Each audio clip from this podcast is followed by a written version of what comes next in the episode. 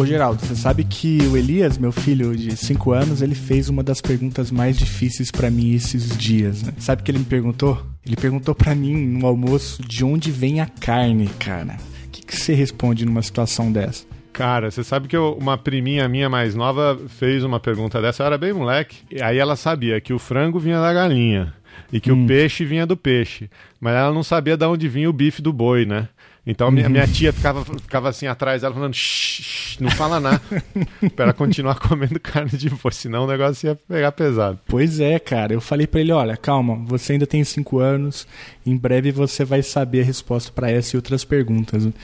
Mas difícil, cara. E, é, porque a gente, a gente acaba internalizando isso, mas quando a criança tem a primeira noção ali de que trata-se de um animal que foi abatido, né? Isso é meio traumático. É, mas não é só você que está com problema com, com frango, com carne, né? não, pelo visto não, né?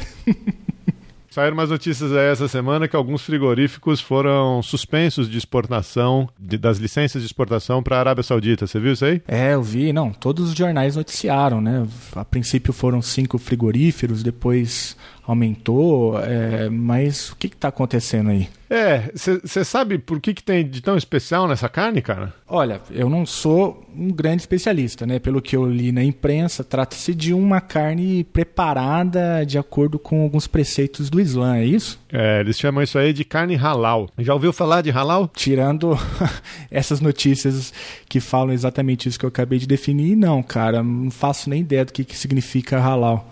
Ah, cara, você tem, que, tem que expandir o seu conhecimento aí. É, tem que expandir é o por isso que eu tô aqui, cara. Então, ouve aí, ó. Fui conversar com um amigo nosso, ouve a explicação dele aí.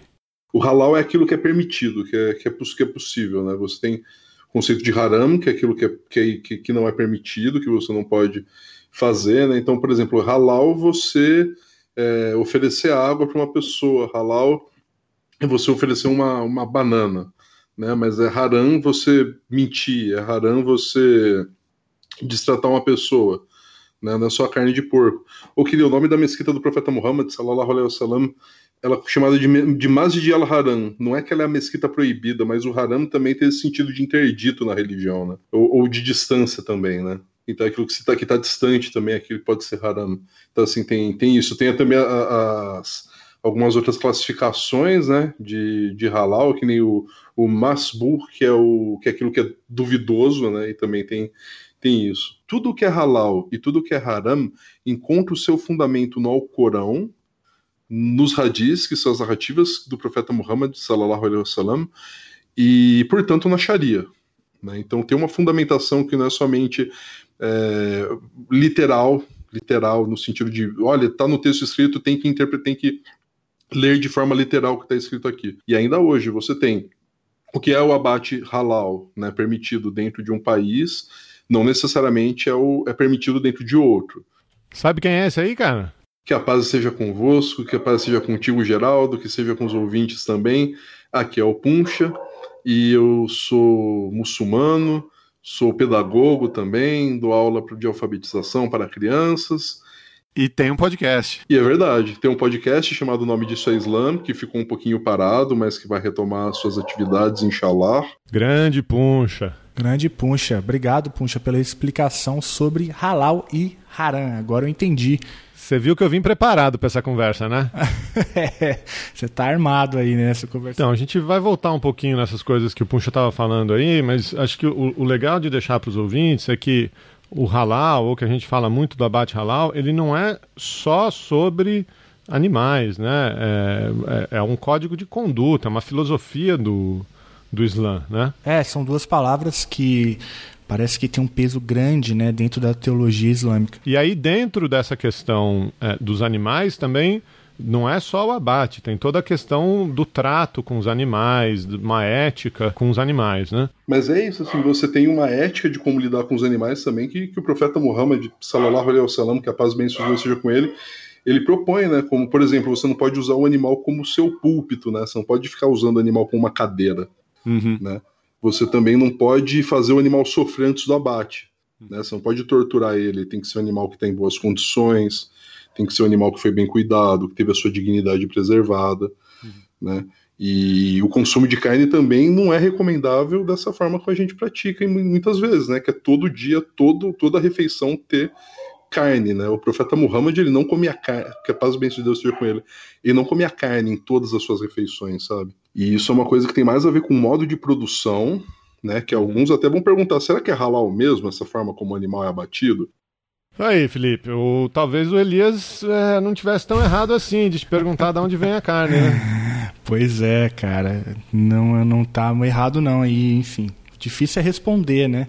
Mas olha só, a gente aprendeu aí que Existe uma série de protocolos que precisam ser cumpridos para que a carne seja considerada halal. Não pode ter maus tratos, a faca deve estar muito bem afiada, né? ela tem que ter uma extensão específica. Eu não vou saber o detalhe dessa extensão do tamanho da lâmina, mas dependendo do, se é um frango, se é um, um boi que vai ser abatido, né? os equipamentos têm que ser exclusivos para aquilo, o abatedor deve ser muçulmano. Eu já, eu já li dizendo que pode ser judeu, pode ser cristão também, mas a maioria tem que ser muçulmano. Né? Ah, os critérios higiênicos também são, são extremamente rigorosos, de forma que, que você chega a ter é, um, uma carne que passa por um processo de certificação e inspeção mais é, aprimorado do que outras formas de abate. Tem que estar na direção de, de Meca, que, é, que, é, que seria a Qibla, o nome dessa, dessa direção, voltada para Meca.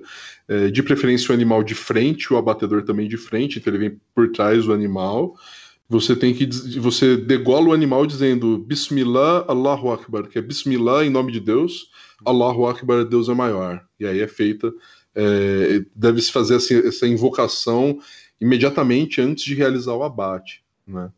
o instrumento deve ser específico, deve-se cortar é, a traqueia, o esôfago, as artérias, a veia jugular, isso tudo para apressar o sangramento natural do, do animal, né? O, o, sangramento deve ser espontâneo, não deve ter nenhum tipo de forma mecânica de promover esse sangramento, deve ser completo, ou seja, é uma cena um tanto quanto difícil, um tanto quanto acho que qualquer abate, né? As pessoas falam abate humanizado. Para mim, abate humanizado é pendurar uma pessoa e matar.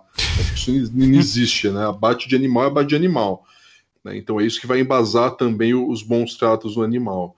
Né? Eu tenho dificuldade de aceitar que a, que a indústria consiga garantir esse tipo de dignidade para o animal. Né? Mas de toda forma, é, você tem inspetores, certificadores aí na indústria que estão dizendo que a carne é halal.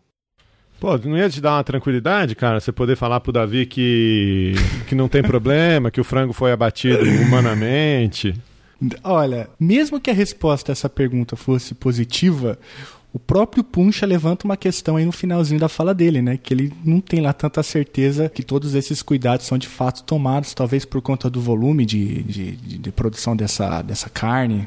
É, é o que ele falou antes, né? É, as, as epístolas, o que está na, na Sharia, no Alcorão, era para um, para um contexto muito diferente, onde não se comia carne da maneira como a gente come, né? É, em toda refeição, disso não virou um, um negócio, né? E aí isso entra na, na história do, do agronegócio, né? É, principalmente no Brasil, aqui no Cone Sul, de maneira geral, a maneira como a gente exporta a carne, né? Para ser um abate halal, a intenção deve ser é, cumprir um desígnio de Allah no abate do animal, né? Agora, será que quando esse abate halal é praticado, será que está cumprindo-se um desígnio de Deus ou será que está se buscando agradar o mercado? Né? Isso é uma pergunta que eu, que eu acho que é um pouco é provocativa, mas ao mesmo tempo acho que os muçulmanos têm que se perguntar, né? Eu sou favorável assim às regras do abate halal, de você ser muçulmano, de você ser sadio, de você conhecer a forma de, do abate, né, de você pronunciar é, é, Bismillah, Allahu Akbar, que é em nome de Deus, Deus é maior, quando você corta a garganta, beleza, as pessoas podem saber dessa regra. Mas eu sinceramente gostaria que cada um que se que, que tem como interesse consumir carne, que abatesse um animal um dia para ter ideia né, do que está causando no outro organismo. Né? Eu acho que tem a ver com isso também, uhum. as regras do abate no Islã. A pessoa ter consciência da ação que ela está praticando. E a morte para se alimentar é, é um, uma característica que vai acabar vindo né, com a queda do ser humano, com a, com a, com a expulsão do paraíso. Né? No paraíso, os animais não se matavam para comer. Né? Então, a, só com a, queda do ser humano, ela também implica uma queda na natureza. Né? Uhum. E isso acaba sendo um problema. Né? Como que a gente vai lidar então com o valor da vida animal? né? Isso tudo é. Isso tem a ver com halal também. Eu, eu vi um quadrinho uma vez que era o desenho de uma ovelha no colo do, do abatedor, né? Da pessoa que faz o abate, ele falava: Vou te sacrificar de acordo com as normas islâmicas. É o balãozinho de pensamento da ovelha assim. Nossa, que reconfortante. o bicho não tá, não tá gostando muito. Então tem que ser uma coisa de necessidade, acho, assim, tipo, de necessidade alimentar. Agora, você precisa matar, sei lá, 1.200 frangos por, por hora, colocando que é, que é um abate halal, que tá tudo de acordo com a religião. Né? Ninguém fazia isso, ninguém tinha uma escala de produção industrial, uhum. né? E isso também eu acho que isso eu acho que problematiza a questão do halal. É claro que vai ter gente que vai falar, olha, o Puncha tá, tá maluco, porque tem autoridades competentes que definem. Concordo, mas a intenção delas é qual exatamente? É. É, como eu disse, é agradar, fazer a vontade de Deus exatamente, ou atender uma demanda mercadológica que se impõe hoje em praticamente todo o planeta. Né? Onde tem muçulmano, tem gente interessada em produtos halal, em carnes halal. Né? Você tem também a, a certificação halal, por exemplo, para gomas, para cosméticos para roupas, né? Ninguém, não é somente a carne, né? Mas é uhum. é também uma, o modo de vida, né? Que deve ser de acordo com a religião. É, Geraldo, essa esse desafio aí do Puncha. Fica aí, ó, hashtag desafio do Puncha. Abata um animal um dia pra você ter ideia do que você tá causando em outro organismo, cara. Puta, eu vou virar vegetariano depois desse episódio. Pois é, o puncha é, né? Inclusive uma das coisas que ele me falou é que é para comer bastante shiitake, que shiitake é bastante nutritivo. Olha só. Mas se a galera não entendeu ainda, ele conta uma outra historinha aqui, ó. Você tem um, uma epístola pedagógica de uma ordem é, da, na, da Síria, a Ikhvan al-Safa, é, a Irmandade da Pureza, que eles escreveram uma epístola pedagógica chamada O Caso dos Animais contra os Humanos na Corte do Rei dos Gênios no qual eles apresentam uma narrativa em que os animais vão se queixar com os gênios de que os humanos não estão tratando eles bem. Né? Hum. E é interessante ver os animais argumentando, citando o Alcorão, o Alcorão na boca da hiena, na boca do burro, na boca do jacaré, do sapo, para falar: pô, olha o que o humano tá fazendo com a gente, cara. A, a, a natureza dá em abundância. O que, que ele faz? Ele vai e mata a gente para cumprir seus, sua vontade.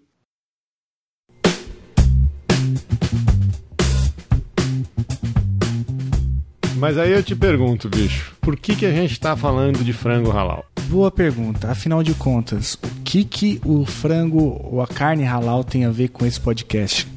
Bom, é, o Brasil né, é um dos grandes exportadores, é o terceiro, dependendo dos cálculos aí, terceiro maior exportador, tem gente que diz que é o segundo, de proteína animal para o Oriente Médio com certificação halal, né, que é, é um abate, todo um processo que garante que o animal foi morto segundo os preceitos né, colocados no Alcorão. E são poucos os países que têm essa certificação, se a gente pensar todos os produtores de proteína no mundo. E demorou para o Brasil conseguir essa certificação. É, tem toda uma dinâmica de pessoas que vêm do Oriente Médio, autoridades religiosas, para garantir que está tudo funcionando. E agora tem um receio de que, caso nosso presidente eleito cumpra a sua promessa de mudar a embaixada de Tel Aviv em Israel para Jerusalém, que os países que compram né, essa carne deixem de comprar ou façam algum tipo de retaliação e o Brasil sofra um impacto econômico. Então, algo que a gente imaginava que era um, uma dinâmica tranquila e que não sofreria grandes modificações, corremos o risco aí de ter processos econômicos balançados por causa disso. É por isso, cara. A gente tá falando de frango por causa do mito. por causa do mito, né? Mas antes da gente a partir aí para essa discussão, quem que é que acabou de falar com a gente aí? Bom, eu sou Fernando Branco, e sou professor de Relações Internacionais aqui do IRIT, o Estudo de Relações Internacionais e Defesa da UFRJ, Federal do Rio. E ouvinte do Chutando as Casas. Te falei que eu vim preparado, né, cara? É, você veio com a bala na agulha, hein? Aí estamos descobrindo aí, descobrindo junto com outras pessoas aí sobre o, sobre o frango halal e, e essas dinâmicas aí, né? Enfim, o halal foi uma descoberta na minha vida também, depois que eu entrei na, na BPA. A demanda halal ela é absurda de carne halal e o Brasil é o maior exportador de carne halal do mundo. Agora eu vou te pegar. Quem que é? Quem que é? Eu sou a Tainá trabalho com assuntos regulatórios na empresa Seara Alimentos. Sou formada em Relações Internacionais pela Unesp, com mestrado pelo Programa Santiago Dantas e trabalho com esses temas aí há cinco anos. E agora eu vou te pegar. O que, que é a BPA? A BPA é a Associação Brasileira de Proteína Animal. Porra, veio preparado mesmo, cara. Tainá entende muito aí do assunto, desse assunto regulatório. E ela me explicou um monte de coisa, cara. Por exemplo, você sabe como é que a gente mede carne halal, exportação de carne halal? Uai, não faço ideia, cara. Tem algum código, algum. algum então, a gente não mede. Não mede? Mas, mas como que, que a imprensa chega nesse número aí de 30, 34, 35%? Então, vamos perguntar para quem entende, né? No total, 34. 30, 33, 34 é, é destinado ao Oriente Médio. A gente não tem exato. Assim, aí, enquanto dados de exportação, eu não consigo distinguir, porque no NCM não vai, o que, né? O Entendi. NCM é igual. Então eu consigo distinguir por destino, né? Entendi. Por mais que vá produtos halal, por exemplo, para a África, para a Ásia, para a Europa, com, é, como região, Oriente Médio é 33, 34% das nossas exportações. Bom, então o recorte aí é regional. O recorte é regional. É, essas linhas estão preparadas, né? Esses frigoríficos estão preparados, eles têm certificação. A maior parte vai para o Oriente Médio, mas eventualmente vai para outros lugares também, né? A Tainá me explicou também como é que funcionam essas certificações, né? Como é que o, o, o país ou as empresas conseguem, né? Essa é uma boa pergunta. Esses acordos eles são feitos é, bilateralmente ou tem alguma organização? É, é, bilateral. Vem a autoridade sanitária de lá conversar com a autoridade sanitária daqui. País a país. País a país.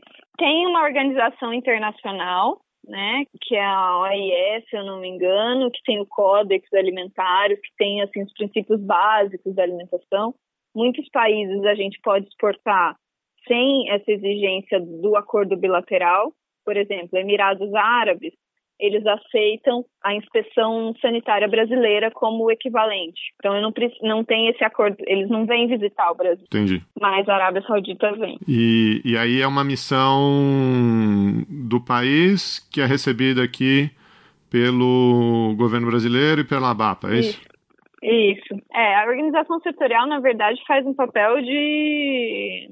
É bem de pano de fundo. Não, eles, assim, ter voz mesmo, a, interlocução, a interlocução da, da BPA com a autoridade sanitária do outro país é mais de, de logística e de ter esse entendimento de, de se alguma medida que esse país está querendo impor é, vai ter um impacto muito grande no setor privado. Claro. E aí, tendo isso em vista, faz um trabalho de defesa de interesse frente ao Ministério da Agricultura para que isso seja discutido, é uma engenharia grande, hein, cara? Além de envolver atores governamentais, associações é, de todo tipo, também é uma negociação país a país, né, cara? Que, voltando lá ao que o Puncha disse, cada um tem lá a sua leitura das leis islâmicas. Então, olha só o trabalho que foi né, de, de, diplomacia, de conversas a nível governamental empresarial para poder chegar no estágio que nós estamos hoje. É, alguns países, ela estava me falando, tipo a Indonésia tem mercado fechado, a gente nem consegue exportar. É, mas outros, é, a, a, maior parte da negociação é bilateral. E aí a Arábia Saudita tem um, um papel bastante relevante, né? É, porque é uma grande é, importadora, também é, é ela, a Arábia Saudita funciona é, um pouco como líder, né, como referência aí de, de outros países árabes, e, e não é coincidência que foi a Arábia Saudita a primeira a impor sanções aos frigoríficos brasileiros. Né? É, no ano passado, em, no começo de 18, é, também teve algum problema de certificação, os sauditas fizeram exigências. A, a Tainá contou um pouquinho mais aí para a gente desse papel da Arábia Saudita. Se eu não me engano, também a Arábia Saudita foi o primeiro país que o Brasil exportou carne. Em 1970, a primeira exportação de carne que saiu do Brasil foi para a Arábia Saudita. E tem uma relação de parceria muito, muito antiga, né? muito tradicional, que durante esse ano passou por uma situação de discussão técnica bem sensível porque existem países, existem países que aceitam que o animal receba um atordoamento antes do, do abate.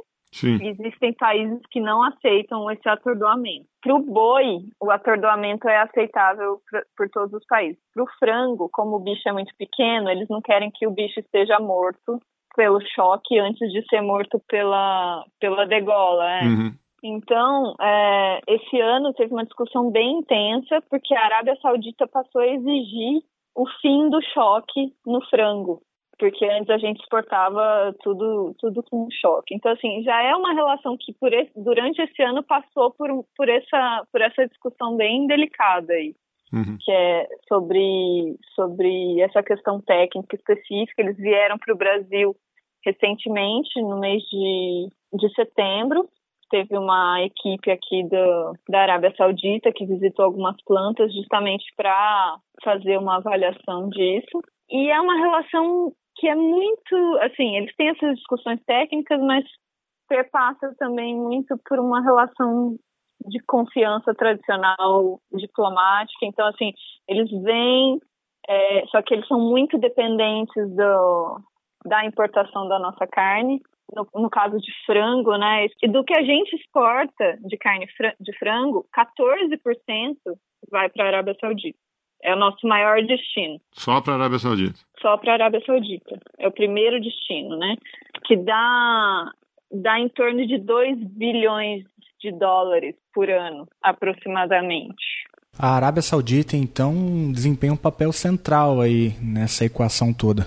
É, e tomou a frente aí nessas, nessas sanções, né? Então não é à toa que quando a Arábia Saudita vem para sancionar, enfim, isso significa muito. Não só porque a Arábia Saudita abriu né, o caminho aí para esse destino da carne brasileira, mas também pelo papel que ela desempenha no mundo árabe.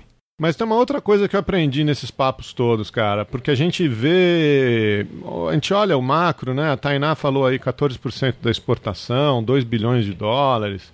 É, você pensa assim, ah, é, colocaram sanções em, em cinco frigoríficos, pouca coisa, né? É simbólico, né? Considerando o montante, parece pouca coisa.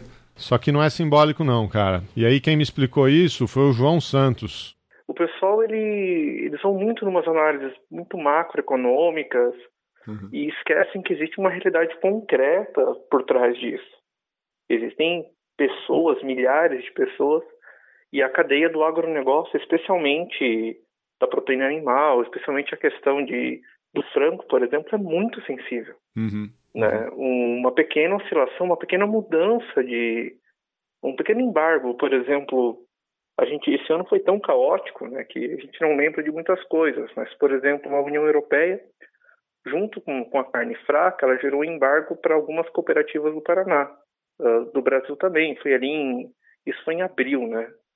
Uh, e, e, o simples, a União Europeia ela dá mais ou menos uns 20% da exportação do Paraná, aproximado aqui, sabe? Uhum. Esse embargo para um, um, uma cooperativa aqui da região, ela cancelou 300 contratações de vagas que ela estava fazendo e como o embargo durou acho que três meses, ela chegou a demitir 300 pessoas.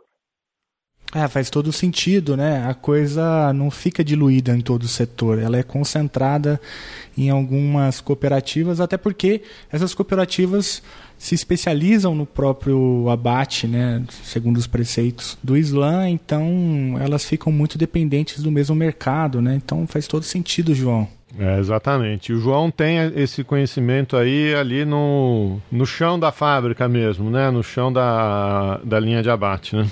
Me chamo João Henrique dos Santos, né? Eu sou historiador, minha primeira graduação é em História, pela Universidade Estadual do Centro-Oeste do Paraná. Depois fui para outra graduação, sou graduado em Economia pela Universidade Estadual do Oeste do Paraná, com especialização em gestão de projetos. E agora estou trabalhando com mestrado justamente né, no agronegócio, ligado ao frango, né, para desenvolvimento regional. E você está trabalhando. Eu trabalho nessa. Eu trabalho, eu trabalho numa cooperativa que é a quarta maior exportadora de frango do Não é pouco, não, hein, bicho? Não, cara. Não. Manja tudo, né? Isso é a quarta maior exportadora de frangos. O João também me, me explicou bastante desse impacto regional. é, que tem um impacto econômico e social muito direto. E isso é importante pensar, porque uh, o que eu vejo é sempre essa instância. Olha, a União, uh, o mercado do Oriente Médio é quase 40%, tal, tal, tal. É como se todas as empresas, todos os segmentos, de cada 10 aves que eles abatem, quatro fossem para lá. Não é isso. Né? É, isso atinge de maneira desproporcional grupos diferentes, setores diferentes da cadeia. Né? E, e, assim, por exemplo, se isso acontecesse, se isso acontecesse, vamos supor que houvesse uma redução para o próximo ano de 10% da, da compra atual que o Oriente Médio tem. Né? Para a empresa em que eu trabalho, isso geraria uh, uma mudança de, de, estrutura, mas necessariamente não levaria a demissões, entende? Uhum. Mas há cooperativas, uma cooperativa em Toledo, e basicamente toda a linha de produção deles é para o Oriente Médio. Se reduzir 10%, eles são capazes de fechar um turno. Tem 5.600 funcionários lá na linha uhum. de produção então, é capaz de gerar emissão de, na casa de mil pessoas para mais, percebe? Uhum. Né? Não, não é cancelar a compra, é uma redução da compra. Uma redução da compra leva a isso. É, meu caro. É. E aí a gente vê as notícias dessa semana sobre o descredenciamento que a Arábia Saudita está promovendo, imediatamente eu lembrei dessa conversa que eu tive com o João. Né? É, ele fala muita coisa interessante aí. Primeiro, o impacto concentrado que isso pode ter em algumas regiões, principalmente no Paraná, né, de que é de onde ele fala. E ele também cita aí, já apareceu inclusive nessa conversa, a questão da mudança da embaixada, né, que parece que é uma variável importante também. É, é a variável motivadora, né? Agora, o João, ele, ele é, ressaltou também que esses grupos, eles é, ampla, apoiaram o governo amplamente, né? E ele acha que eles também podem servir como um poder moderador dessas, dessas políticas, né? É, eu acho que a gente chega numa questão interessante, né? Ah, enfim, muitos chamam né, a base de apoio do governo Bolsonaro como a bancada BBB, né, bancada da Bíblia do boi e da bala, parece que tem um ponto aí de atrito entre a bancada da Bíblia e a bancada do boi, né? Enquanto a bancada da Bíblia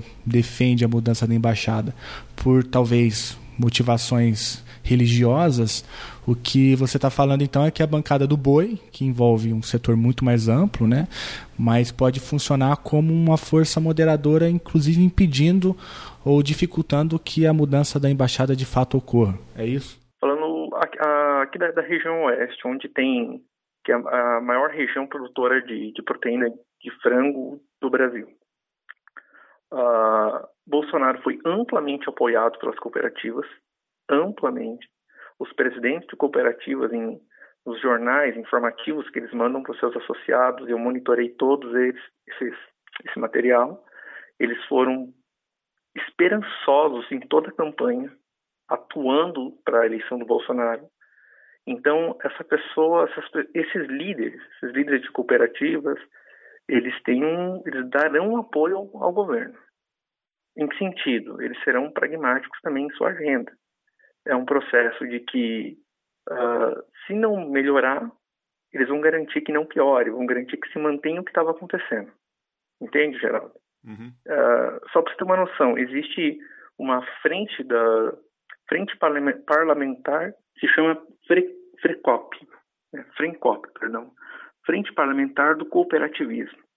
Dos 30 deputados eleitos, no, deputados federais eleitos no Paraná, 11 estão comprometidos nessa frente, 11 diretamente. E eu fiz um levantamento, outros 10 uh, ah, que acabaram sendo reeleitos, uh, embora não estejam diretamente assumidos com isso, eles apoiam eh, essas ações. Uhum. Então, de 30 deputados do Paraná, 21 deputados farão pressão pela bancada do agronegócio. Uhum. Né? E são, do PSL tem somente um deputado nesse grupo. Então, por exemplo, a relações de comércio exterior, essa bancada vai atuar firmemente para que uh, o governo tome atitude mais prudente para eles. Eu comentei contigo que hoje nós tivemos uma reunião a reunião foi um dos deputados dessa frente. Né? O nome dele é até simbólico, Elder Frangão.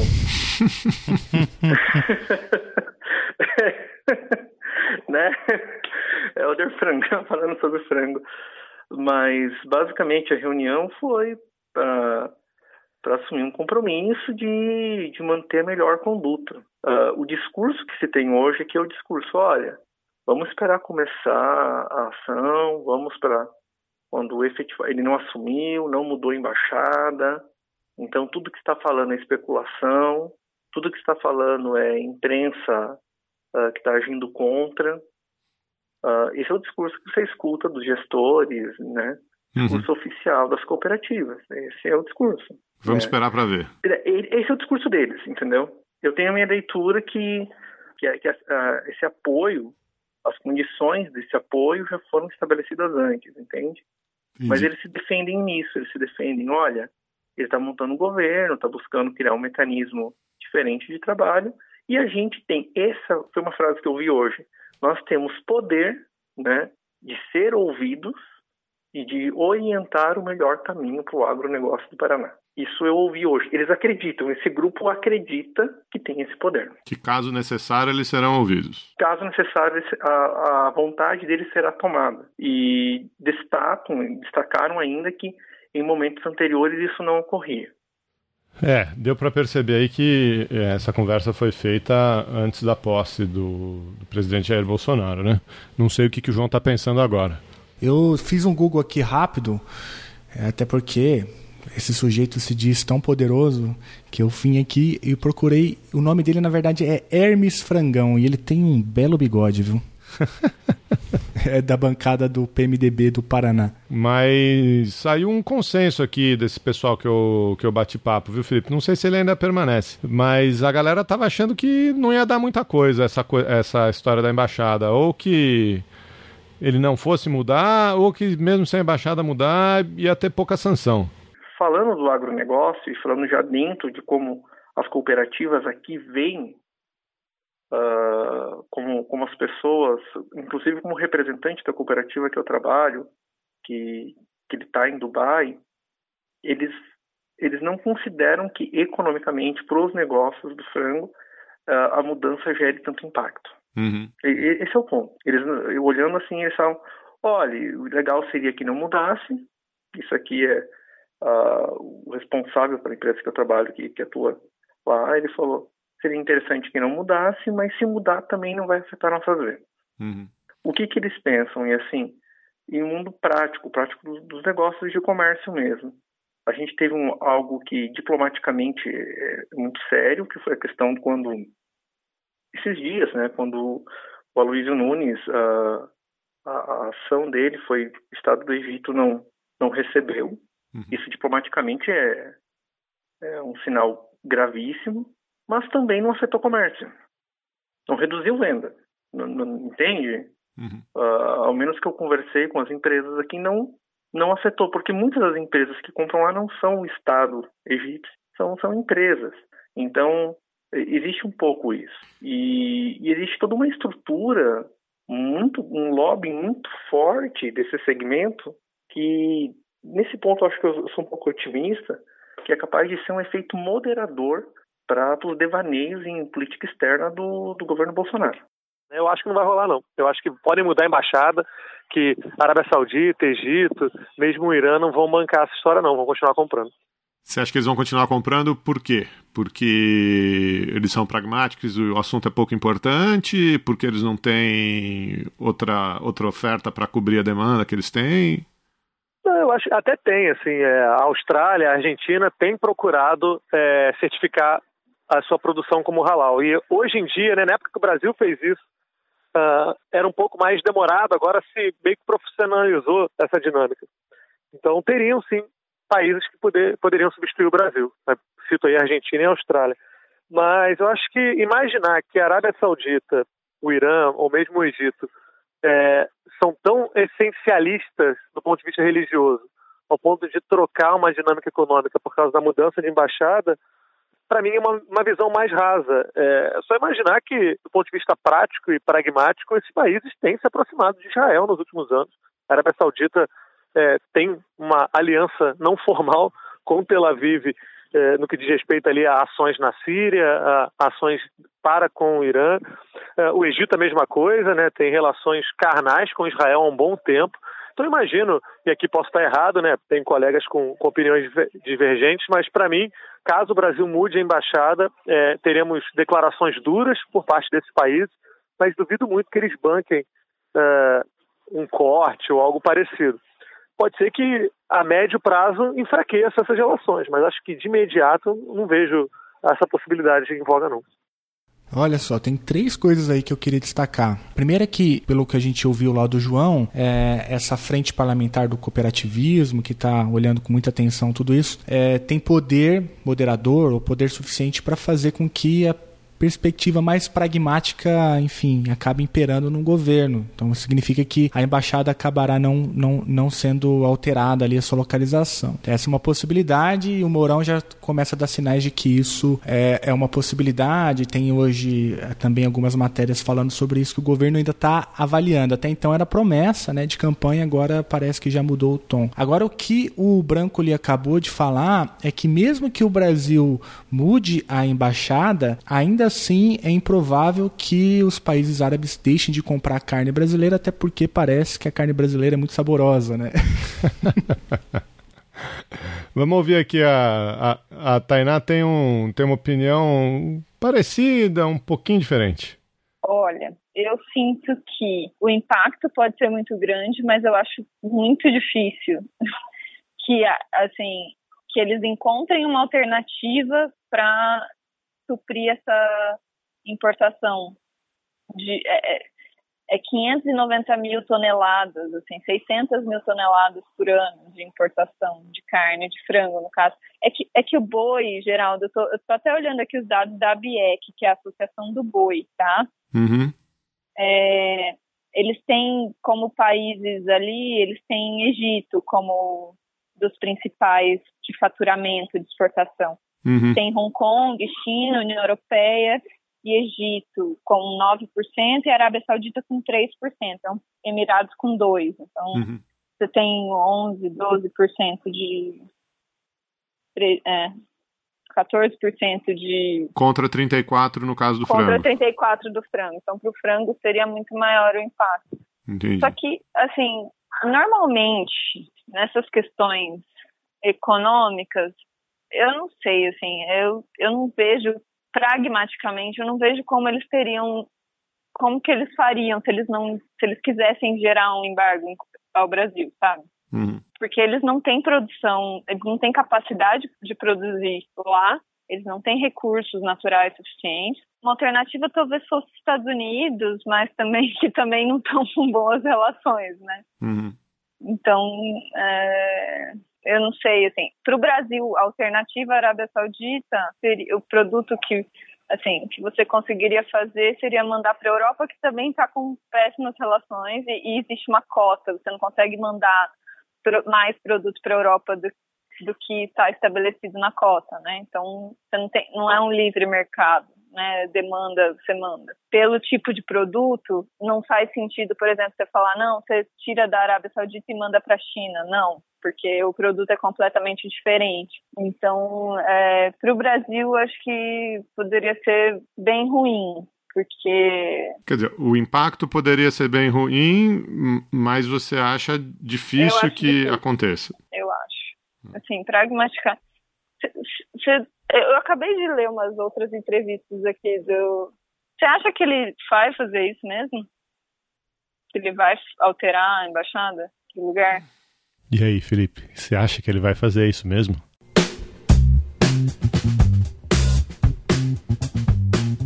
A gente está aqui falando de, de frango, de galinha, de. Mas a gente não chegou nem perto do X da questão, né?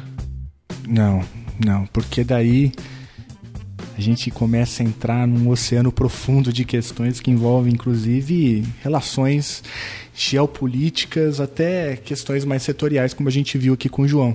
É, pois é. Ninguém explicou pra gente ainda é, por que se fala tanto de Jerusalém ou por que, que o governo brasileiro faria esse movimento, né? Então, Jerusalém, na verdade, eu acho que ela é a questão, assim, do ponto de vista concreto, material, talvez ela não seja tão relevante quanto do ponto de vista simbólico, né? Porque simbolicamente acho que Jerusalém é o centro da questão, né? Porque tanto que você tem lá atrás, assim, dentro dos primeiros debates, Jerusalém era, sempre foi o ponto-chave, né? Você pega dentro do movimento sionista, por exemplo, o movimento sionista, ele só, digamos assim, tomou um corpo, assim, e, e ganhou força dentro das comunidades judaicas a partir do momento que estabeleceu como condição que o Estado judaico seria em Jerusalém. Antes disso era uma coisa meio confusa, tinha alguns projetos de ir para Uganda, de ir para Argentina. Foi a partir do momento que, que colocaram Jerusalém como centro, como o único lugar onde poderia ser estabelecido esse Estado, que esse projeto tomou força. E, mesma, e, e, esse sempre foi o ponto central, eu acho. Sempre, tipo, quando você analisa do, do lado judaico da história, você sempre vai ver as tentativas e a busca por chegar a Jerusalém, né? E, do, e, e, bom, e obviamente o lado palestino é o contrário, é defender Jerusalém com unhas e garras, porque aquilo é o símbolo da Palestina, né? Quando você pensa em Palestina, é óbvio que tem várias cidades e várias, vários outros lugares importantes, mas o centro, o lugar, assim, que representa a Palestina é Jerusalém, né? É o, é o ponto central. E desde que você pega, por exemplo, lá os projetos da ONU e da partilha, em 1947, Jerusalém já era um problema. Tanto que Jerusalém, no plano de partilha, não ia ficar nem no Estado é, judaico, nem no Estado palestino, ia ser um território internacional. Então sempre foi um entrave ali. E eu acho que a partir do momento que você. Que a partir do momento que Israel foi avançando a colonização e foi tomando Jerusalém, cada vez mais você vê Jerusalém sendo judaicizada, né? Que é a ideia de você expulsar a população palestina de lá e levar, que, é, que, colonizar aquele território com colônias judaicas, é, alterar o nome das ruas, alterar os, ah, geograficamente os lugares para dar para ele uma cara judaica. E, e é isso, é, é um, na real, quando você pensa na história da colonização de Jerusalém, é, é uma história de colonização como talvez qualquer outra. Só que quando você vê um Estado reconhecendo isso, falando, não, realmente, então, a capital de Israel é Jerusalém, é você legitimar essa colonização. É você, na verdade, você não achar que ela é uma colonização. Acho que é aí que entra o, o ponto central. E quando você reconhece Jerusalém como capital de Israel, você não dá nem chance para isso, nem chance para pensar que talvez Israel de fato tenha colonizado. Não, é tipo, não, Israel é isso. Então acho que é muito do simbólico, é muito do não reconhecer Israel como uma colonização. Porque a questão é que, do ponto de vista concreto, se você para para olhar Jerusalém, Jerusalém é, um, é uma barbárie, né, do ponto de vista do que, se, do que acontece com as vidas palestinas. Uhum. E a ida das embaixadas dos Estados Unidos, agora do Brasil para lá, assim, não vão fazer a vida dos palestinos pior do que já é. Porque, assim, a gente já está falando de uma situação de, de, de não respeito aos direitos humanos já de faz tempo, assim. Esse aí, cara, é um amigão meu, o, o Shahar Goldwasser. E ele traz aqui uma dimensão importante, né, que até então a gente não falou, que é justamente o papel que Jerusalém desempenha em toda essa confusão que a gente começou a falar desde o início. Né? Jerusalém é o epicentro, e daí o fato né, da mudança da embaixada brasileira sair de Tel Aviv e para Jerusalém, embora, como ele disse, não tenha impacto talvez na vida cotidiana, na violência cotidiana que, por exemplo, os palestinos sofrem, tem um peso simbólico na legitimação de um processo de colonização que já ocorre há algumas décadas. Curto e grosso, eu sou Shahar Godwasser, eu sou um israelense, mas que eu moro no Brasil há 16 anos. Eu me formei em Relações Internacionais na PUC. Sou ainda membro ativo assim da de uma rede global de judeus que luta por justiça no mundo e na Palestina. Tem alguns textos escritos no meu nome aí no Intercept Brasil, tem um no Opera Mundi, um pouco discutindo um pouco essas questões. E é isso. E hoje, na verdade, eu trabalho com gastronomia vegana, mas, mas sempre estou aí também ligado a, a Oriente Médio, a Israel, a Palestina, né? Qual é o nome da rede? A rede chama SEDEC, S-E-D-Q. SEDEC significa fissura em hebraico e também significa justiça em árabe. A gente meio que tem essa ideia de mostrar para os judeus uma fissura mas para o mundo árabe uma busca por justiça. E, e, curioso que é a mesma palavra. Assim. Diz o nome aí do seu restaurante, cara. Ah, meu, meu restaurante chama Raya Falafel. Ele fica na Rua Marinho Falcão, número 55, do lado do metrô Vila Madalena. Olha só, cara, quem diria que um episódio sobre frango halal ia levar a gente até um restaurante de comida vegana? e considerando tudo que a gente falou aqui de abate e tudo mais, eu acho que foi bom chegar nesse ponto. É isso aí, Charra. Tô devendo, tô devendo uma visita lá. Ah, eu também. Agora eu também quero e me chama quando você for. Mas vamos voltar para Jerusalém aqui, peraí. Jerusalém é a capital de Israel, não é? Olha, sim e não. Não é uma resposta fácil, porque existem duas formas de se enxergar o problema. Uma tem a ver com é, a formação do Estado de Israel. Né? Estou falando da formação do Estado moderno de Israel, né, em 48, Israel se tornou independente. E Israel estabeleceu desde o princípio é, a parte ocidental de Jerusalém como a sua capital. Então a gente está falando de um processo, na verdade Israel não foi criado no, no dia seguinte à, à, declaração de independência, houve uma guerra longa é, de independência, que os palestinos chamam inclusive de Nakba, né, da tragédia palestina, que foi o um momento em que 750 mil palestinos foram expulsos depois de uma, uma longa guerra entre Israel e vários países árabes. E, e, o plano original de partilha da ONU estabelecia que Jerusalém seria um corpo separatum, né? seria uma cidade é, administrada internacionalmente, que nada teria a ver com, nem com o Estado judaico, nem com o Estado árabe a serem criados ali na resolução do plano de partilha. Só que depois da guerra, Jerusalém foi estabelecida, Jerusalém Ocidental foi estabelecida por Israel como a sua capital.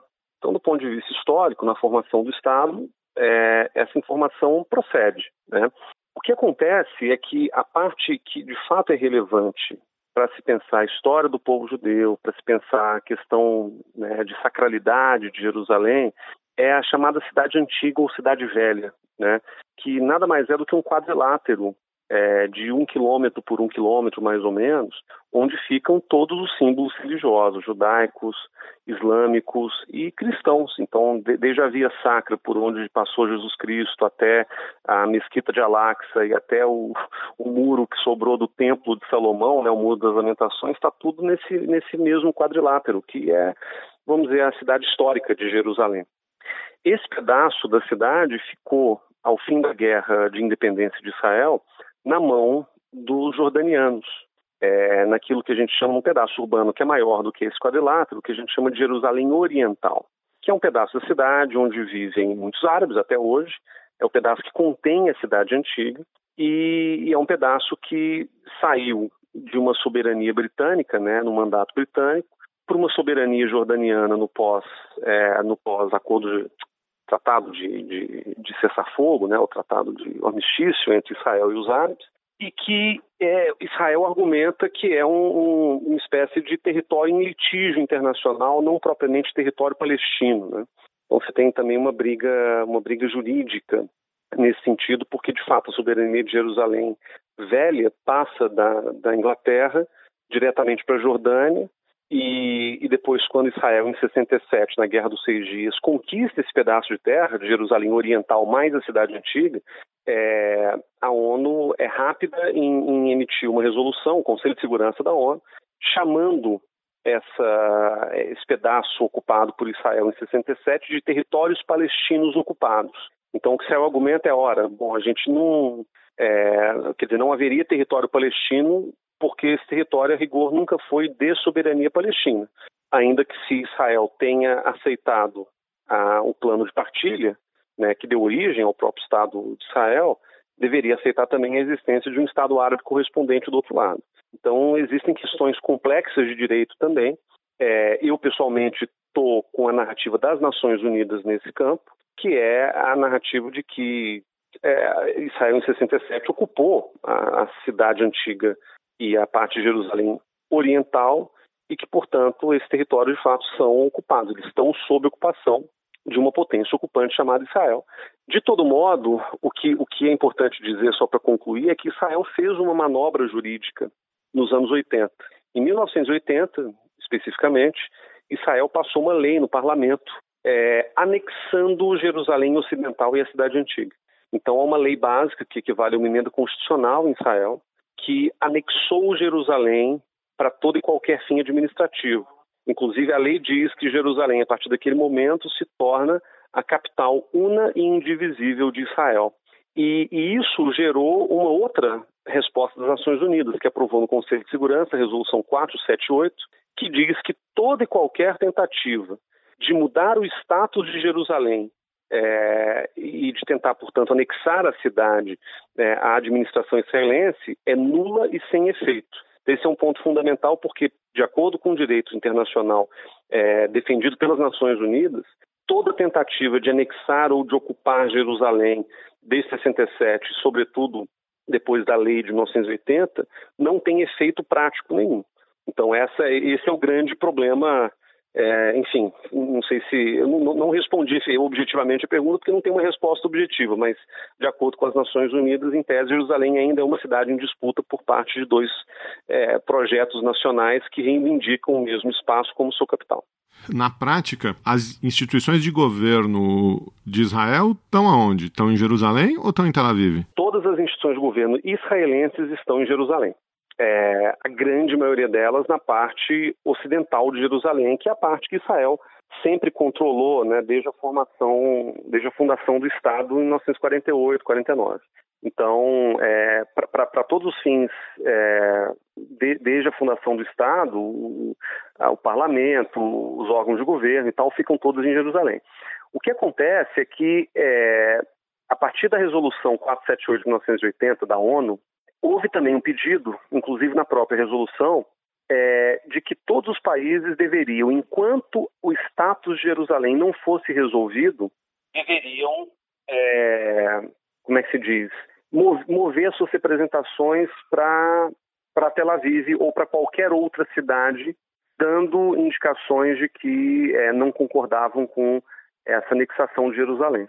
Então, a partir de 1980, até 2006, todos os países que reconhecem Israel, que são 161, se não me engano, é, transferiram a sua representação diplomática, seja embaixada, legação, escritório, enfim, é, ou para Tel Aviv, ou para Haifa, ou para alguma outra cidade que, que dê indicação dessa dimensão de, de, de neutralidade, de compasso de espera.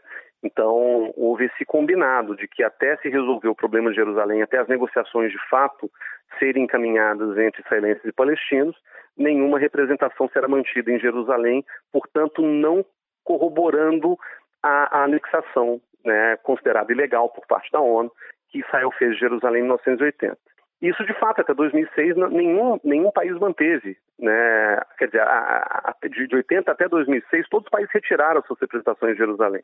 E o primeiro país a, a voltar atrás e a voltar a sua representação foi os Estados Unidos, foram os Estados Unidos em 2017, né, com um anúncio oficial que se consumou no dia 14 de maio desse ano. E, e aí, logo depois veio a Guatemala, na sequência veio o Paraguai. O Paraguai voltou atrás, mas, enfim, a, a, situação hoje é essa. Os Estados Unidos, a partir da decisão tomada pelo governo Donald Trump, é, impulsionaram um conjunto de países a tentar fazer a mesma coisa. Como para muitos países o processo de transferência da embaixada tem um simbolismo muito grande, tem implicações muito importantes, é, poucos países fizeram isso de supetão. Então foi só Guatemala e o Paraguai, Paraguai que voltou atrás logo depois mas a Austrália considera fazê-lo, Polônia e Hungria também, o Brasil anunciou que vai fazê-lo, alguns países da América Latina, da América Central principalmente, já disseram que o farão. Então é um processo que tende a, a se tornar mais visível a partir do ano que vem. É, nosso amigo Guilherme Casarões, tive o prazer aí também de bater um papo com ele no, no final do ano passado. E acho que ele explicou tudo o que tinha para explicar e mais um pouco, né? E olha só, o Brasil, a gente sabe que a diplomacia brasileira com Ernesto Araújo, o próprio Casarões já falou isso algumas vezes, é uma tentativa de mimetizar a diplomacia norte-americana. Né? E isso tem implicações também na mudança da embaixada. Mas a questão é que o Brasil não é os Estados Unidos, né? Lembrando que também uma coisa que eu queria destacar da fala do Casarões, que mudar a embaixada para Jerusalém não deixa de ser um descumprimento da resolução da Assembleia Geral da ONU, a 478. Né?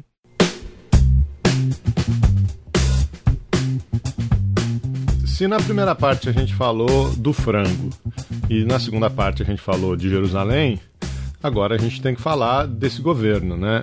É, e eu acho que a pergunta que eu tentei fazer aí para os nossos convidados, é, para além de ser é por quê? Por que diabos a gente mudaria a capital, né? Boa pergunta. Por que diabos? Eis é, a questão. Agora é que o bicho vai pegar. Então, o, um dos cálculos, né, um dos mapeamentos é de que, por um lado, o Bolsonaro tem uma dinâmica de aproximação com o Trump. Então, imaginando que o único país relevante no mundo que mudou a embaixada foram os Estados Unidos. Então, a gente entraria aí no bando água nem com o Trump para tentar apaziguar e mostrar de alguma maneira que a gente está junto com eles nessa decisão. E tem uma, e tem uma dinâmica interna do Brasil está atendendo interesses da comunidade evangélica que tem relações muito próximas com Israel, né? sejam simbólicas uh, ou mesmo políticas. Pensar aí o Templo de Salomão em São Paulo, pensar toda a, a simbologia judaica que é empregada nesses, nesses pontos, e de certa forma até tem relações né, com uh, os núcleos evangélicos lá nos Estados Unidos também, que, que são muito sionistas, que apoiam esse tipo de dinâmica. Então, é, me parece um. Está cumprindo um pouco a promessa do Bolsonaro uh, por parte desses grupos evangélicos que veem Israel uma espécie de protetor do Ocidente, último bastião contra a horda árabe que estaria invadindo uh, o bloco ocidental, a ideia de proteção de Jerusalém, uh, a dinâmica interna se enquadraria dentro dessas considerações. Né? Eu acho que tem um, um ponto que é interessante, e eu acho uma das minhas apostas, e que não vai mudar tão cedo, é que também se trata de um tema que vai gerar muito fogo de artifício, vai gerar comoção. Eu apostaria o Bolsonaro e a equipe aguardando a mudança da embaixada por algum momento de crise interna. Você consegue criar um, um tema externo para tirar um pouco da atenção doméstica. Não vejo eles mudando agora, não. Acho que vai esperar a primeira grande crise aí para fazer esse tipo de questão. Mas então a mudança atende é, interesses dos Estados Unidos ou da relação bilateral com os Estados Unidos, atende interesses domésticos, é, sejam eles instrumentais ou não, é, mas também de uma, uma, constituinte aqui, que é o, o, o, grupo evangélico, mas isso não tem nada a ver com a relação Brasil-Israel. É isso que você está dizendo. É, exatamente. Eu acho que é, tem um colega que diz que chama de Israel imaginário. É, é, um, é uma Israel que atende a, a, construções imaginárias dessa população evangélica brasileira, né? É, é, um, é um Israel que é bem armado, que protege locais sagrados do cristianismo, que se. Né, não é um Israel que, por exemplo, não faz sentido pensar que esse Israel é um aliado do governo arabita sunita da Arábia Saudita. É, é imaginar quase o primeiro ou o último bastião de proteção do Ocidente. É um Israel muito imaginário cuja imaginação atende a esse tipo de questão. Israel imaginário, cara. Eu acho que essa é uma definição perfeita, porque para além disso, qual que seria a real motivação, né? Não tem nada a ver com Israel como você falou, tem a ver com a própria dinâmica interna, sei lá, Silas Malafaia, barra, que mais aí, Edir Macedo, que agora a Record virou meio que a Fox News do Trump, né?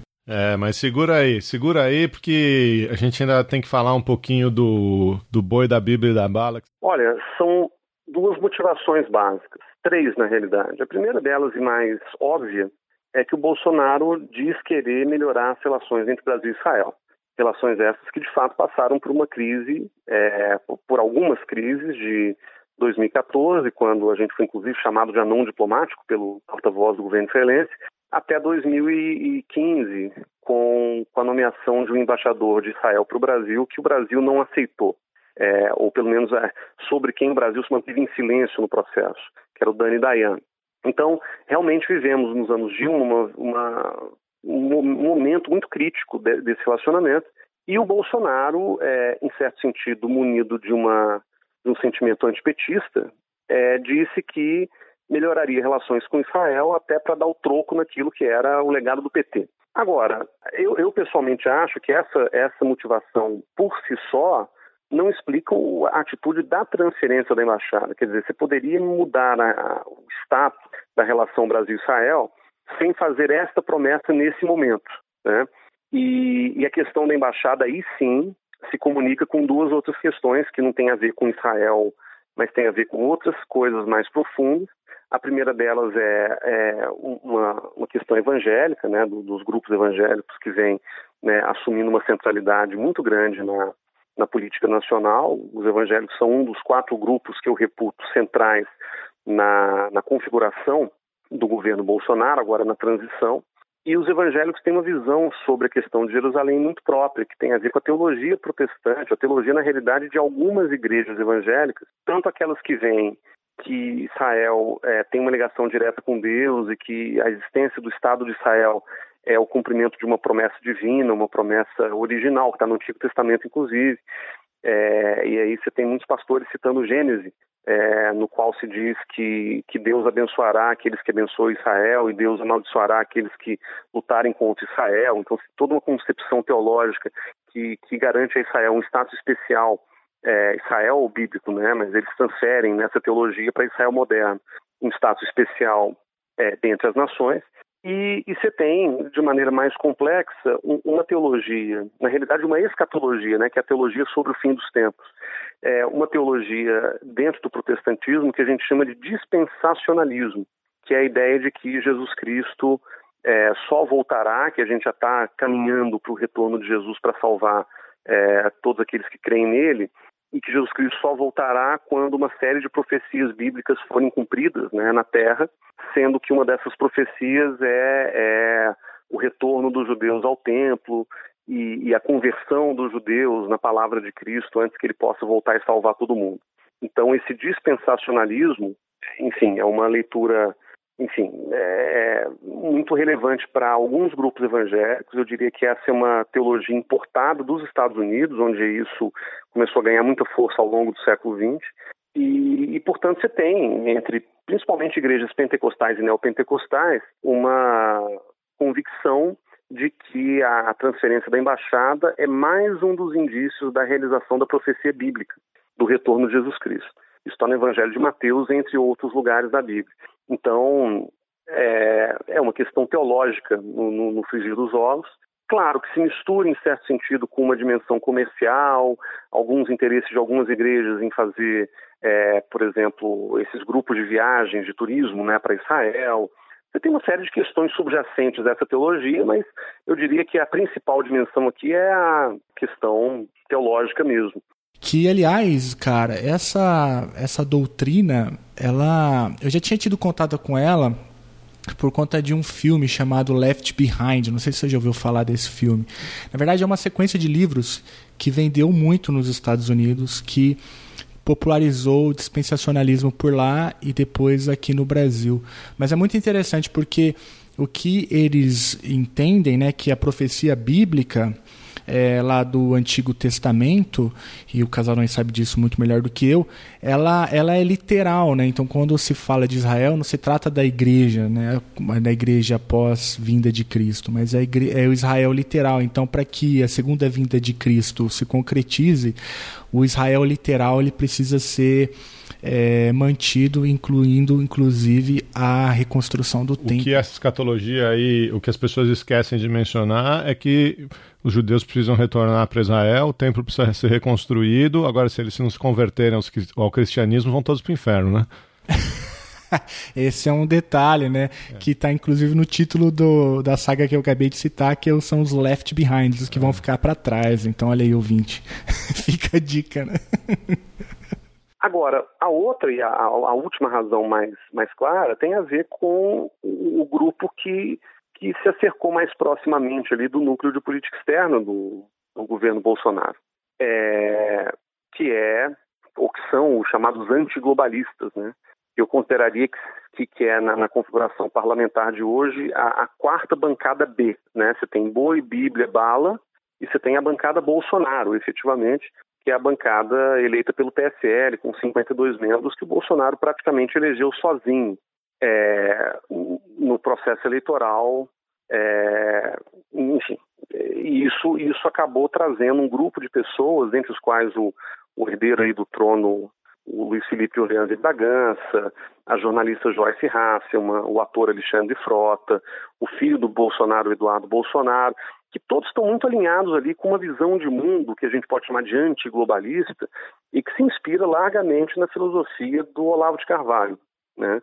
É, e aqui eu não vou entrar nos meandros dessa discussão do antiglobalismo, né? a gente pode depois falar um pouco mais sobre isso, mas a rigor, é, para esse grupo antiglobalista, a questão é menos Israel como símbolo, né, como um símbolo é, religioso ou, político, E a questão é mais usar Israel para consolidar uma aliança com os Estados Unidos.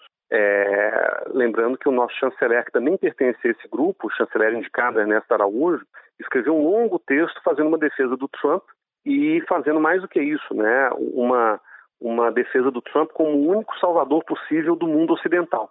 Então, esses antiglobalistas eles percebem nos Estados Unidos de Trump o início de um processo de, de consolidação política de, de, um grupo conservador no poder, não só nos Estados Unidos como no resto do mundo. E, e aí o Bolsonaro quer, ou pelo menos esse grupo quer transformar o governo Bolsonaro num dos protagonistas desse, dessa guinada conservadora, dessa guinada é, fundamental do, do, do, do mundo para um certo conservadorismo e a relação com Israel estaria inscrita nisso, né, na vontade de mimetizar e na vontade de agradar o governo Trump. Né? Então, mimetização e, e, e, afago são duas coisas que a gente vem fazendo sistematicamente, desde as promessas de campanha do Bolsonaro até essas promessas mais recentes do governo de transição é, colocadas nesses últimos meses. E, e, recentemente eu encontrei, inclusive, uma passagem de, de um outro antiglobalista importante nesse contexto, que é o assessor de relações internacionais do PSL, o Felipe Martins, é, que, que, viajou com Eduardo Bolsonaro para os Estados Unidos e que tem aí um, uma ascendência muito grande na equipe de transição. Ele, ele é o número dois do grupo de transição, né? O Ernesto Araújo chanceler é o primeiro e ele é o segundo. E o Felipe Martins escreveu algum tempo atrás que Israel era importante para os antiglobalistas porque representava é, o maior obstáculo ao globalismo moderno. A partir do momento em que Israel começou a se estranhar com a ONU, a ONU que é vista pelos antiglobalistas como uma ameaça progressista, uma ameaça conspiratória, etc.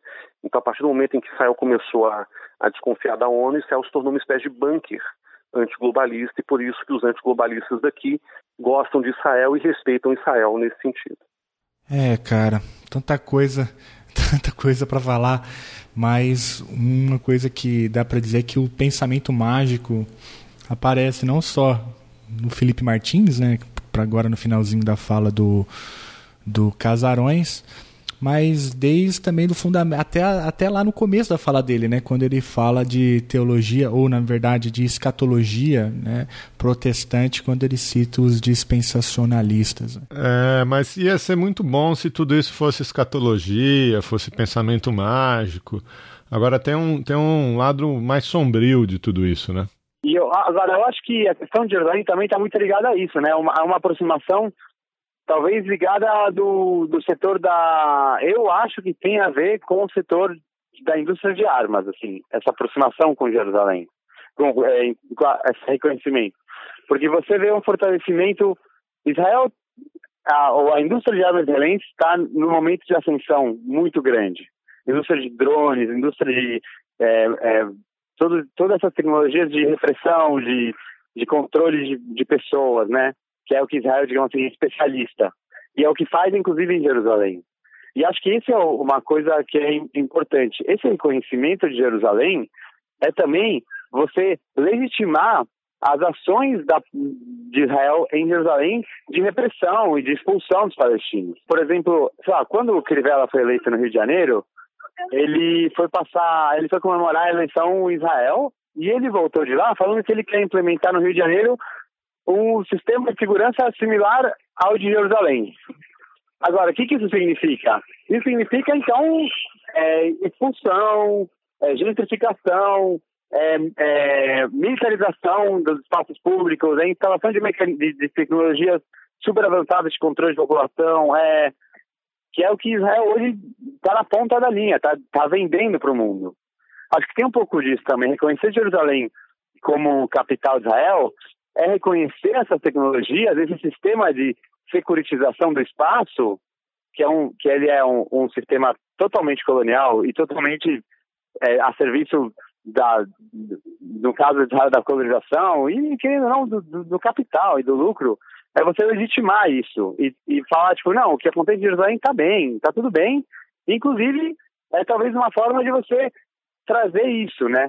E se aproximar disso. Querendo ou não, o, o Bolsonaro, ele, a gente já sabe das relações que ele tem com Israel e das relações que ele tem com a indústria de armas, tanto brasileira quanto israelense. Então, é, eu acho que também tem um pouco, isso também gira em torno dessa, desse mercado de armas, de, de sistemas de repressão.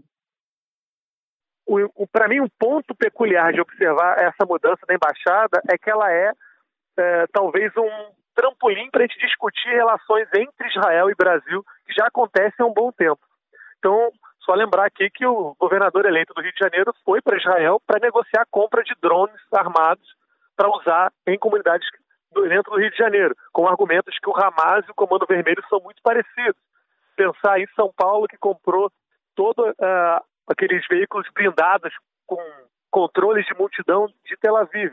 Pensar durante a Copa do Mundo e a Olimpíada, uh, toda uma dinâmica de ensino, de ensino e doutrina que veio de Israel para controle de multidão e combate ao terrorismo para o Rio de Janeiro. Então, imaginar assim, a gente está discutindo essa mudança de embaixada, mas tem, eu diria, num nível um pouco abaixo dessa high politics, uma transferência de dispositivos de controle, de tecnologia, de combate ao terrorismo entre Israel e o Brasil, que para mim é crucial para entender esse novo momento de segurança que a gente está passando. Né? O, bom, Crivella, o prefeito da minha cidade aqui no Rio de Janeiro, disse que o Rio tinha que se espelhar em Jerusalém e construir um muro para colocar os indesejados para fora. Então, é, talvez estejamos vendo aí a materialização de, um, de uma relação com Israel que, por um lado, beira muito ao ponto simbólico, né, de transferir de Tel Aviv para Jerusalém, a embaixada brasileira, mas ao mesmo tempo é, simboliza também uma cereja no bolo aí de questões importantes no que diz respeito à segurança, à aproximação de terrorismo e crime, crime organizado no Brasil e esse tipo de maluquice. Esse sistema dos drones, por exemplo, é um sistema de drones que é desenvolvido em Gaza, né? Quando a gente vê aqueles ataques, conflito em Gaza, Israel está só testando nisso, está só testando tecnologia, né? Gaza hoje é um, é um, é um espaço onde Israel desenvolve testes, né? Ele vai testando tecnologias. E aí as tecnologias depois estão à venda. Estão é, é, à venda. E Israel faz isso de forma descarada, assim, tipo, não, não tem nem a preocupação de esconder isso, pelo contrário, Israel vende isso. Vende que nós usamos, nossos equipamentos são testados, né, são, são provados, tem uns vídeos, temos aqui, ó, vocês podem ver como ele funciona. E eles mostram um vídeo de um drone explodindo um prédio em Gaza, né? Pronto para combate. Exato. É, é então é, acho que acho que é por aí, entendeu? Acho que Israel, ele hoje ele vende um modelo de securitização. Israel usa a colonização. Não sei, é, é difícil dizer se sempre foi assim, se é um projeto de muitos anos, se é poucos anos. O que com certeza é que nos últimos 20, 30 anos Israel foi caminhando para isso. E ele hoje se tornou um modelo de securitização de espaços, né? De como controlar pessoas, como controlar, como expulsar gente, demolição de casas, colonização, sabe? Querendo ou não, quando você vai para Israel visitar as colônias judaicas, seja em Jerusalém, seja na Cisjordânia, é, é um exemplo de expansão de, de condomínios de classe média em territórios que antes eram ocupados por pessoas que não tinham acesso a água, a, saneamento básico, é, né? é muito parecido com o que acontece no Rio de Janeiro hoje, por exemplo, no processo de, de no que aconteceu, por exemplo, para as Olimpíadas, né?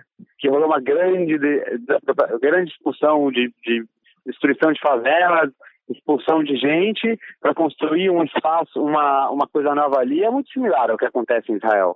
Então, esse modelo, Israel hoje desenvolve é, vem de to, todo o sistema, né? Tipo, ó, ó, como você pode controlar essas pessoas, ó como você pode reprimir essas pessoas, ó como você pode expulsar elas, né? Eu acho que o Brasil se aproximar disso, de Israel, e legitimar Jerusalém como capital é, é uma forma de, de dar o sinal de que é isso que vai vir agora, né? Não que isso nunca tenha acontecido, mas talvez naqueles moldes, daquele mercado que eles vão começar a comprar essa tecnologia. Geraldo, a minha cabeça explodiu agora, cara. É, você acha que é só simbolismo, que é só escatologia. Ali no, na hora do vamos ver, tem muita gente sofrendo, tem muita gente morrendo, cara. A gente começou falando de abate de animais, agora a gente está falando de abate de pessoas, né? A gente fica falando de política internacional, é, as pessoas pensam logo num, num mapa, nas, em fronteiras, e é, mas tem um, um, um nível é, muito humano, muito básico, né? É, de, gente, de gente, pessoas, comunidades na linha de frente que estão sofrendo é, as consequências dessas, dessas maquinações. Né? É, e grandes grupos empresariais, nesse caso aí, grandes grupos é, do, do, setor de, de defesa, de armamentos, que, que têm interesses nisso, né? como se a gente precisasse militarizar ainda mais a política de segurança pública aqui no Brasil. Né? Agora, por outro lado, tem umas coisas legais que surgem, né? Por exemplo, quando rolou aquela coisa em, Fer em Ferguson, nos Estados Unidos, né, do Black Lives Matter, você começaram a acontecer umas coisas muito curiosas por, por meio das redes sociais de ativistas norte-americanos entrarem em contato com ativistas palestinos e começaram a perceber que as armas que estavam sendo reprimidas eram as mesmas, né? E começaram a perceber que os, a forma como a polícia agia na, na hora de reprimir as manifestações e tal era a mesma. Então eles começaram a, a compartilhar também como eles faziam para driblar isso, né?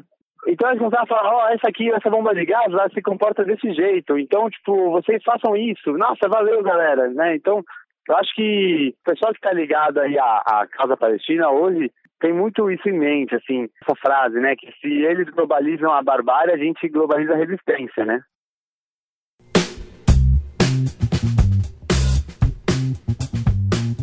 Se eles globalizam a barbárie, a gente vai globalizar a resistência. É isso aí. É isso aí, cara. Mas eu, eu queria terminar esse papo aqui. É, a gente falou de frango, falou de Jerusalém, falou de do Bolsonaro, da bancada Bíblia, da bancada Bala. Mas essas coisas são diversionistas, né, cara? Porque, de novo, tem gente na linha de frente e, e essa, toda essa discussão é, ela acaba por silenciar o, o, o, âmago dessa questão. Né? Essa questão é uma questão sobre a Palestina e sobre o conflito Israel-Palestina e sobre o sionismo. Né?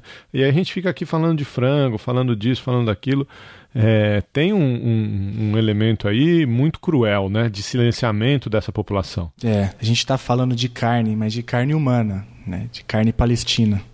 Sim, é, o, o, Bolsonaro até usou nos primeiros argumentos né, a ideia de que a embaixada teria a ver com uma ausência do status de Estado por parte dos palestinos. Né? Ele usa uma frase bem marcante dizendo: olha, quem não tem Estado não, sabe, não, tem, não pode dizer onde é que é a sua, sua capital.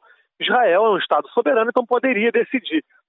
É, acho que a gente está realmente comentando pouco sobre isso, mas junto com a mudança da embaixada brasileira de Tel Aviv para Jerusalém, o Bolsonaro argumentou que ele fecharia a embaixada da Palestina no Brasil, né, criada ou aberta em 2000, 2010 durante o governo Lula.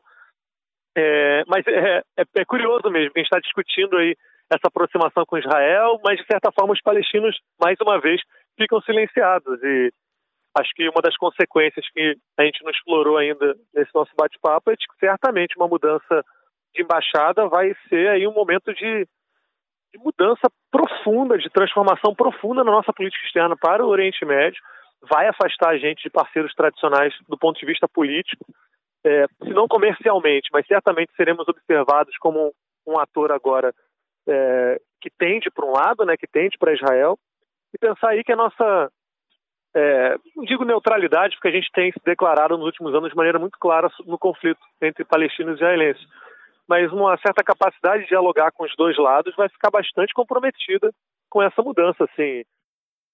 E eu entendo o porquê. E eu não quero de modo algum dizer que a causa palestina é menos importante do que outras questões, do que o comércio, enfim. É muito antes o contrário. O que acontece é que a gente está a gente está falando de um país que tem muito pouca tradição do debate público em política externa. E a gente está falando de uma decisão que, ao que tudo indica, já foi tomada né? É, há idas e vindas com relação a esse tema, como aliás há idas e vindas com relação a tantos outros temas no governo do presidente Bolsonaro. Mas o filho do Bolsonaro, Eduardo Bolsonaro, numa viagem que ele fez aos Estados Unidos, disse que a questão não é nem se vão mudar, mas quando vão mudar. O Bolsonaro já disse que é uma questão de soberania israelense e bateu nesse ponto algumas vezes, mesmo quando houve cancelamento da, da, da missão brasileira para o Egito, né? É, o Hamilton Mourão, por outro lado, disse que não tem nada decidido e que isso não poderia ser uma decisão tomada é, de orelhada, como ele mesmo colocou. Então, é, a gente está falando de, de um, uma situação em que o debate público é precário e em que a, as idas e vindas do governo são bastante comuns. O que, que, que, que isso gera? É, isso gera a necessidade de se fazer uma pressão, uma pressão expressiva no, nos tomadores de decisão do governo tentando chamá-los para uma questão mais pragmática, para poder reverter essa decisão antes que ela seja tomada de maneira decidida, é, decidida é, de uma maneira irreversível, digamos assim. É, e para conscientizar determinados grupos que têm ascendência sobre o governo de que essa decisão é uma péssima escolha para o Brasil, evocar exclusivamente a causa palestina, ou mesmo colocar a causa palestina em destaque no argumento, eu tenho a impressão de que contribui muito pouco para o convencimento no, no longo prazo. E, de novo, por mais que eu tenha convicção de que o grande problema de Jerusalém é um problema de direito humanitário, de direito internacional, de direitos humanos, é, trazer essa questão do comércio e dos efeitos políticos, inclusive colocando a variável terrorista aí no meio, é, tem muito mais ressonância sobre quem de fato vai ou pode contribuir para que essa decisão não seja tomada lá na frente. Lá na frente não, né? Logo ali na frente. Então, eu entendo que muitas das manifestações que a gente viu na, na, na imprensa, no, nas redes sociais e no debate público de uma maneira geral sobre o tema, elas não estão colocando o comércio ou a questão política porque elas ignoram a causa palestina, mas porque há uma compreensão de que essa via de argumentação ela surte mais efeito do que simplesmente um chamado humanitário para a causa palestina de uma maneira geral. Então é, é difícil porque é, no debate público escolhas são feitas, né? Argumentos não podem ser muito elaborados, não há muita sofisticação. A gente não está falando, infelizmente, do mundo acadêmico que a gente tem muito mais tempo e muito mais fôlego para discutir essas questões de maneira honesta, mas no debate público o que se permitiu até agora colocar foram argumentos muito mais de ordem pragmática para ver se, é, tocando no bolso de alguns tomadores de decisão próximos ao governo, é, não há uma pressão para que o governo mude a sua, a sua decisão aparentemente já tomada de mudar a embaixada brasileira. Eu concordo assim com o que o Casarões falou. Talvez a gente tenha que falar uma linguagem que esse governo entenda? Eu acho que essa é uma leitura, né? Eu, é, eu não sei até que ponto isso realmente é uma ação consciente é, dos grupos, né? É, agora, é, eu acho que a gente corre um risco de, de repente, comemorar a não transferência da embaixada e manter a, a, a população palestina exatamente na, na, mesma situação que ela se encontra, né? É, uhum. achar, que, achar que obteve uma vitória, é, mas na verdade está perpetuando. Então, eu acho que é, a gente não podia falar desses temas é, sem mencionar isso, né?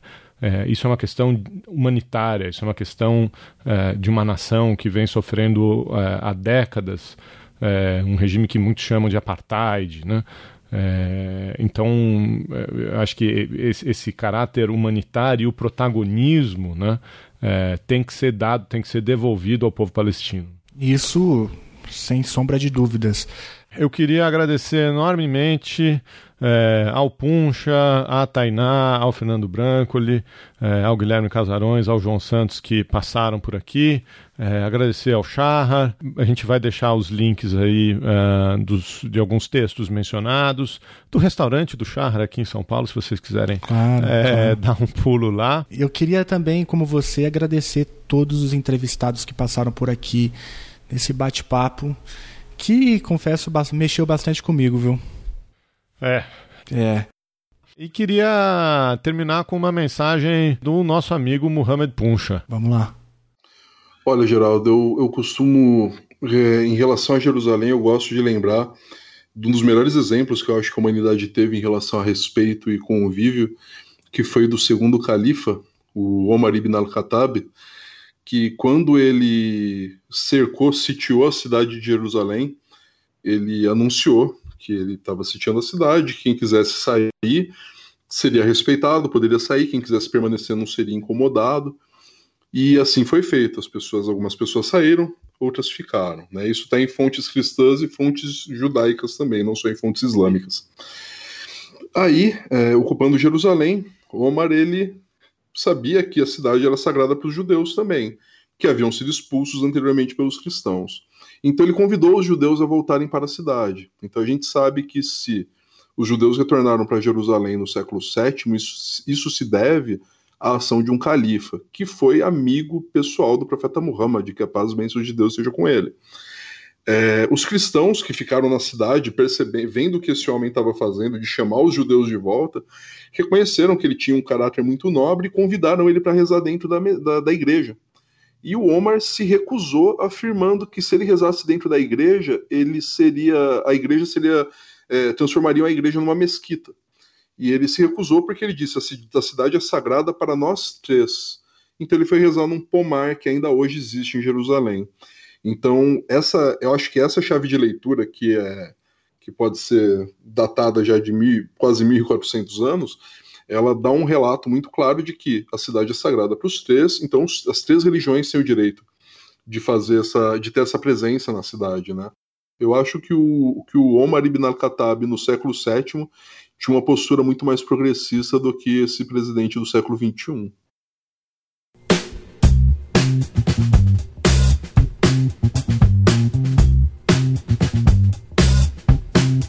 Calma aí, calma aí, calma aí, não vai não.